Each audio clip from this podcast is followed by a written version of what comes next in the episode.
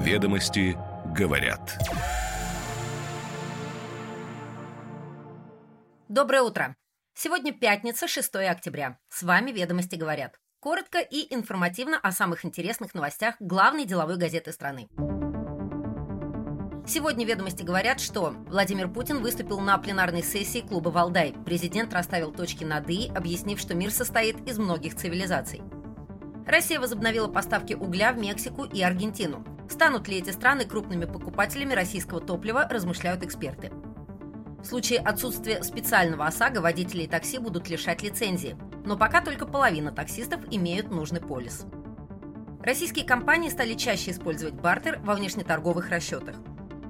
В России заметно выросла активность спамеров в сетях сотовой связи. Борьба мобильных операторов со спамерами позволяет лишь сократить число нежелательных звонков, но полностью спам-трафик прикрыть не удается. Теперь детали. Ведомости говорят. Владимир Путин выступил на пленарной сессии клуба «Валдай». Президент расставил точки над «и», объяснив, что мир состоит из многих цивилизаций. За прошедшие 19 лет международная среда изменилась радикально, заявил президент. В начале столетия речь шла о сближении России и Запада. За дальнейшее ухудшение отношений с Западом, вплоть до конфронтации из-за Украины, президент возложил ответственность на западные же элиты. Россия поддерживала жителей Донбасса, в то время как Киев на протяжении 9 лет бомбил, стрелял, танки применял. Никто не считал погибших детей на Донбассе. На Западе, по словам Путина, по погибшим не плакали. Я не раз говорил о том, что мы не начали так называемую войну на Украине. Напротив, мы пытаемся ее закончить. Не мы устраивали государственный переворот в Киеве в 2014 году. Государственный переворот, кровавый, антиконституционный, сказал Путин. Колониальная политика Запада является для России неприемлемой, а сама себя Россия определяет, как сказано в новой концепции внешней политики, как самобытную цивилизацию. Путин объяснил, что в его понимании цивилизация – многогранное явление. Цивилизаций много, и ни одна из них не лучше и не хуже другой, заявил президент. Для меня, например, это чаяние нашего, моего народа, частью которого мне посчастливилось стать. Никто не имеет права управлять миром за других, но при этом на Западе забыли про компромисс и готовы продавить свои интересы любой ценой, продолжал Путин. Посмотрим, что из этого получится. Украинский кризис не территориальный конфликт, хочу это подчеркнуть, пояснил Путин. Вопрос гораздо шире и фундаментальнее. Речь о принципах, на которых будет базироваться новое мироустройство. Путин согласился с утверждением, что цивилизации являются не территории, а люди. Наши действия на Донбассе прежде всего продиктованы защитой людей. В этом смысл наших действий на Украине, подчеркнул он. Также Путин сказал, что США вряд ли будут испытывать проблемы с финансированием военной помощи Украине. Но для Европы это может стать проблемой из-за экономических трудностей и снижением ВВП. При этом состояние российской экономики Путин оценил как устойчивое, а финансовое положение, по его словам, позволяет не только увеличивать расходы на оборону и безопасность, но и сохранять социальные расходы. Поэтому об отказе от масла ради пушек речи не идет. Комментируя заявление председателя Евросовета Шарля Мишеля о предательстве армянского народа России в связи с передачей непризнанного Карабаха Азербайджану и фактической ликвидацией непризнанной республики с 1 января 2024 года, Путин заявил, чья бы кобыла мычала, а твоя бы молчала. Ереван раз за разом отказывался от предлагаемого России компромисса возврата пяти из семи районов самого Азербайджана в обмен на особый статус региона и сохранение двух районов для связи с Арменией. Признание в этом году Армении принадлежности Карабаха Азербайджану решило главный вопрос и сделало неизбежной недавнюю военную операцию азербайджанской армии. При этом российский миротворческий контингент имел право только наблюдать за сохранением условий перемирия. Продолжая выступление, президент отметил, что считает достаточными существующие два положения российской ядерной доктрины о применении ядерного оружия. Речь идет об ответно-встречном ударе в ответ на ядерное нападение на Россию и ситуации, когда война с обычным оружием несет угрозу самому существованию государства. Безопасность в этом вопросе обеспечена, и никто в здравом уме на Россию не нападет, выразил уверенность президент. Кроме того, недавно были успешно завершены испытания крылатой ракеты с ядерным двигателем «Буревестник», и близится к окончанию работа над тяжелой межконтинентальной баллистической ракетой «Сармат». Отвечая на вопрос о диверсии против северных потоков, Путин заявил, что результатов расследования нет и, судя по всему, не будет. Заинтересованы в этой диверсии были американские поставщики энергоресурсов на европейский рынок, а чьими руками они это сделали, не имеет значения. Поставки продолжаются через турецкий поток, который охраняет российский ВМФ. Россия видит попытки атаковать этот газопровод, и в подготовке атак с помощью полупогружных катеров на российские корабли участвуют англоговорящие специалисты, сказал Путин. Коснулся президент и темы ЧВК, отметив, что единого мнения о том, нужны ли ЧВК, не существует. Он сказал, что при расследовании авиакатастрофы 24 августа, в которой погибли сотрудники Вагнера, в телах погибших нашли фрагменты ручных гранат, Руководитель Следственного комитета докладывал мне буквально на днях, что в телах погибших при авиакатастрофе обнаружены фрагменты ручной гранаты. Внешнего воздействия на самолет не было, сообщил глава государства.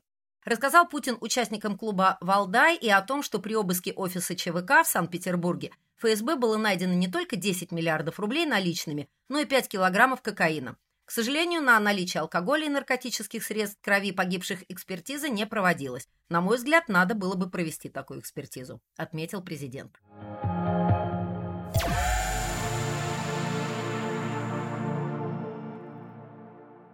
Россия возобновила поставки угля в Мексику, Аргентину и Бангладеш. Это следует из данных аналитической компании Kpler, с которыми ознакомились ведомости. В прошлом году экспортных поставок на эти рынки не было. Поставки в Мексику и Бангладеш возобновились в январе этого года, в Аргентину – в апреле. На фоне ужесточения антироссийских санкций из-за СВО на Украине, которые включают запрет на поставки российского угля в ЕС, российские угольщики в прошлом году начали перенаправлять экспорт в Азию и на другие альтернативные рынки. Компании вынуждены были предоставлять скидки на свой уголь к международным бенчмаркам, но высокие мировые цены в прошлом году позволили угольщикам осуществлять поставки через порты не только на востоке, но и на юге и северо-западе России. В результате существенного падения экспорта в прошлом году не произошло. По мнению аналитиков, у отечественных угольщиков есть перспективы роста поставок в Мексику. Угольная электрогенерация в стране составляет около 75%, и страна является достаточно крупным импортером угля. Сейчас топливо в Мексику в основном поступает из США и Колумбии, поясняют аналитики. Впрочем, отмечают эксперты, Мексика, Аргентина и Бангладеш скорее подходят для нерегулярных поставок в случае выгодных цен, чем для долгосрочного сотрудничества.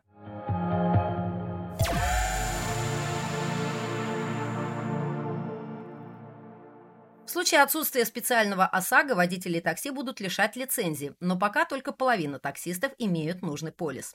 С 1 сентября заработал закон, который обязал водителей указывать цель использования автомобиля как такси при оформлении ОСАГО.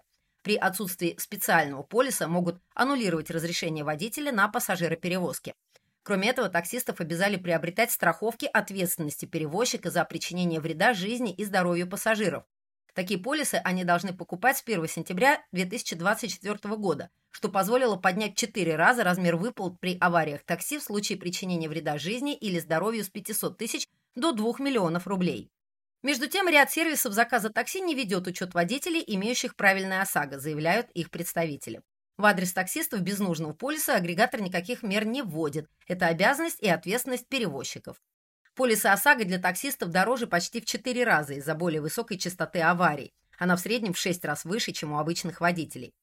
К концу года доля таксистов с правильным ОСАГО может вырасти до 70%, оценивают аналитики. Скрытие реальных целей использования автомобиля негативно влияет на всех, включая добросовестных водителей такси, для которых растет коэффициент.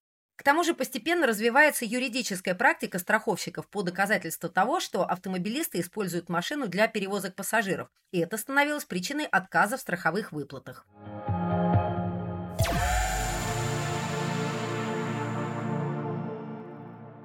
Российские компании стали чаще использовать бартер во внешнеторговых расчетах. Издержки механизма сокращаются за счет специально созданных цифровых платформ.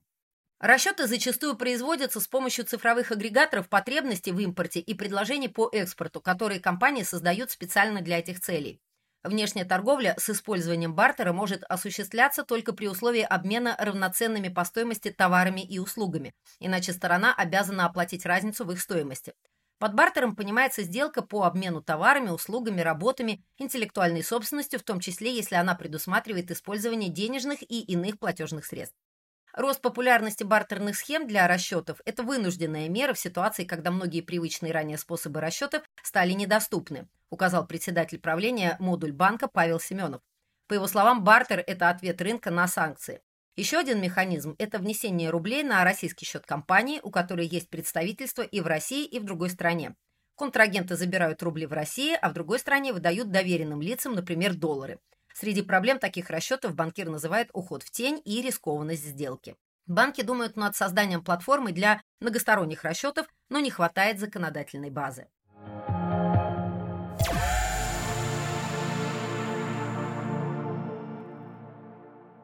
В России заметно выросла активность спамеров в сетях сотовой связи. Борьба мобильных операторов со спамерами позволяет лишь сократить число нежелательных звонков, но полностью спам-трафик прикрыть не удается. Спам-трафик в сетях мобильной связи с начала этого года увеличился на 35%, подсчитали аналитики Мегафона. Число спам-звонков к августу выросло до 48,5 миллионов, причем речь идет только о тех звонках, которые оператор отфильтровал и не пропустил к абоненту. Также аналитики Мегафона фиксируют изменения в поведении спамеров. Например, если раньше один и тот же номер для совершения спам-звонков мог использоваться несколько месяцев, и операторы могли блокировать его по жалобам абонентов, то теперь среднее время использования такого номера – несколько часов. Количество спама возрастает тогда, когда появляется новая схема мошенничеств. Например, когда пользователи перестают доверять, к примеру, службе безопасности Сбербанка, распространенный фейковый механизм. Имеют место и сезонные волны. Зимой злоумышленникам сложнее заставить человека дойти до банкомата или предпринимать какие-то иные действия.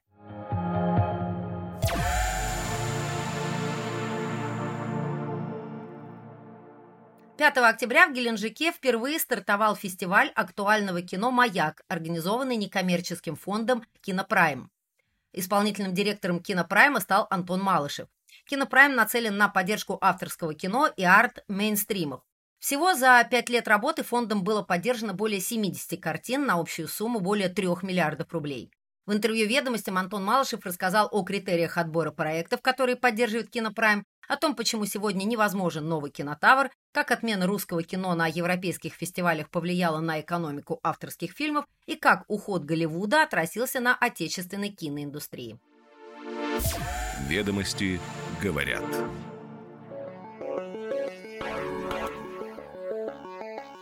С вами «Ведомости говорят». Слушайте нас каждое утро, и вы первыми будете в курсе самых интересных деловых новостей. Рабочая пятница пролетит быстро. Ярких вам выходных!